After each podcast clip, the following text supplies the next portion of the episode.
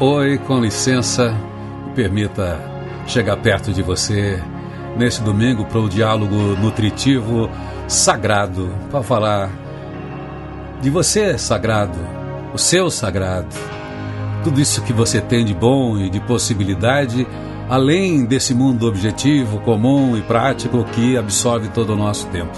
Acho que no domingo a gente tem a chance dessa conversa, desse diálogo interno. Sobre encantamento, você tem a chance de olhar para o mundo e dar graças por tudo aquilo que você recebe de graça. É a natureza, é um pôr do sol, é um pássaro, é uma chuva, uma criança, é um sorriso. São formas de receber alguma coisa do outro e nos sentirmos bem com isso.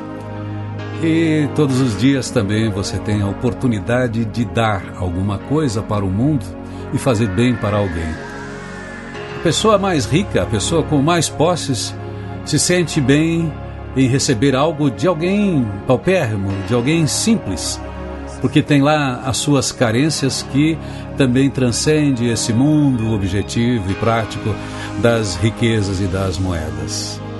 O homem mais pobre também pode se sentir rico ao receber coisas impalpáveis e materiais que é o sorriso, o respeito, a dedicação, a educação do outro. E assim a gente tem um modelo de troca que enriquece emocionalmente, que enriquece o nosso espírito, que enriquece a nossa alma.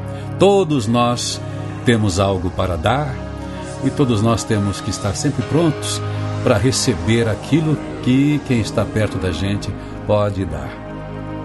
Sobre dar e receber, essa é uma experiência fantástica. Não sabemos qual é a experiência melhor.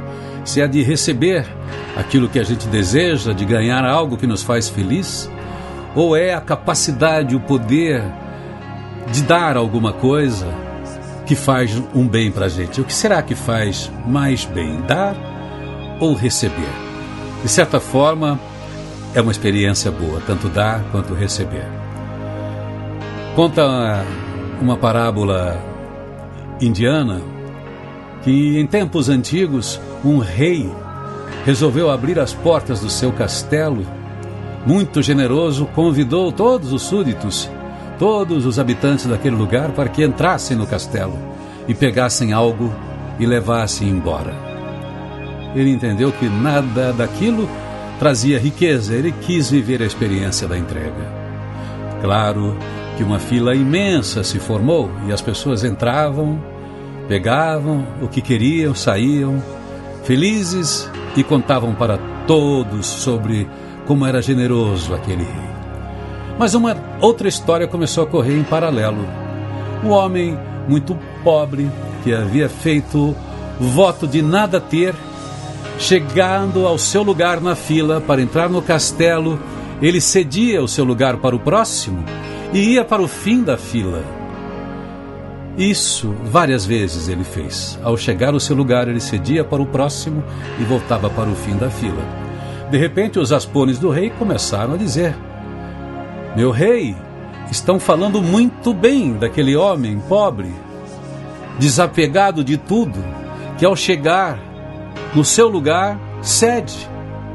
Estão falando mais bem dele do que do meu rei generoso. O rei então quis conhecer aquele homem.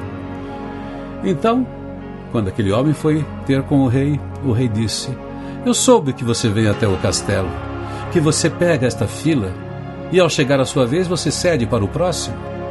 Por que você faz isso?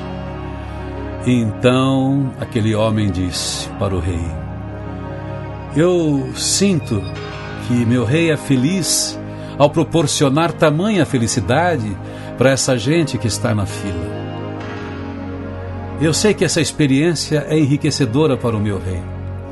Eu queria muito viver a experiência de dar alguma coisa, mas como não tenho nenhuma posse, tudo que eu posso dar para alguém é a minha vez. Então, cada vez que eu cedo o meu lugar para o próximo da fila, essa pessoa fica muito feliz, eu vivo a experiência de dar e isso me faz muito bem. É isso aí, sempre a gente encontra alguma maneira de dar. Nossa reflexão hoje aqui no Sagrado é: o que é que você tem para dar? que é que você tem guardado aí que não tem utilidade nenhuma? Seja uma palavra que venha do seu coração, seja qualquer outro tipo de bem. O que é que você pode dar ao outro que vai enriquecer a sua vida e também a do outro, que será uma experiência forte de vínculo? É sagrado dar e é sagrado saber receber. E esse é mais um dia para dar. Esse é mais um dia para receber. Estou torcendo para que você faça desse dia um grande dia na sua história.